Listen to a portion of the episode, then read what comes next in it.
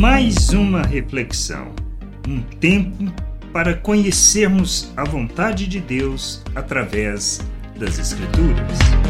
Condições para ser discípulo. Sermos discípulos de Jesus implica em reconhecermos o nosso estado, ou seja, a nossa situação de que estamos fora da vontade de Deus, nos arrependermos, nos submetermos a Ele como Senhor e Salvador, negarmos a nós mesmos, tomarmos a nossa cruz e seguirmos o seu modelo, sabendo como devemos viver e qual é a prioridade e as condições da jornada, como ele afirma em Mateus, no capítulo 8, do versículo 18 ao 22. Vendo Jesus muita gente ao seu redor, ordenou que passassem para a outra margem. Então, aproximando-se dele um escriba, disse a Jesus: Mestre, vou segui-lo para onde quer que o Senhor for. Mas Jesus lhe respondeu: As raposas têm as suas tocas e as aves do céu têm os seus ninhos, mas o filho do homem não tem onde reclinar a cabeça. E outro dos discípulos lhe disse: Senhor, deixe-me ir primeiro sepultar o meu pai. Mas Jesus lhe respondeu: Siga-me e, de, e deixe que os mortos sepultem os seus mortos.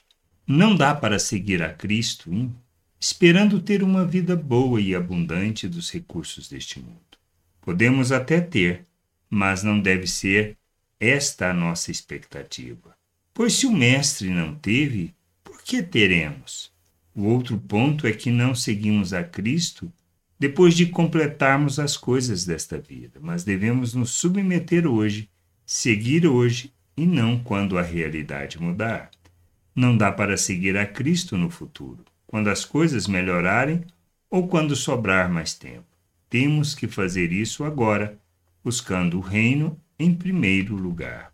Não seguimos a Cristo impondo condições, nem tendo expectativas de viver segundo a forma de pensar do mundo mas devemos agir com toda intensidade, fazendo todas as coisas como para o Senhor, mas com os olhos fixos no que é eterno e que revela Cristo ao mundo. Que a gente possa ter este entendimento, compreender que para ser discípulo de Jesus precisamos negar a nós mesmos, tomarmos a nossa cruz e seguirmos o seu modelo.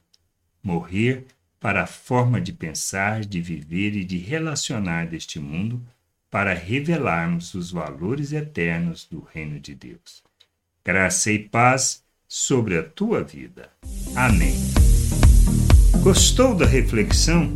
Compartilhe. Não deixe de ler as Escrituras. Medite para poder crescer no conhecimento e vontade de nosso Deus e nosso Pai, para que, conhecendo o Senhor, possa o revelar ao mundo.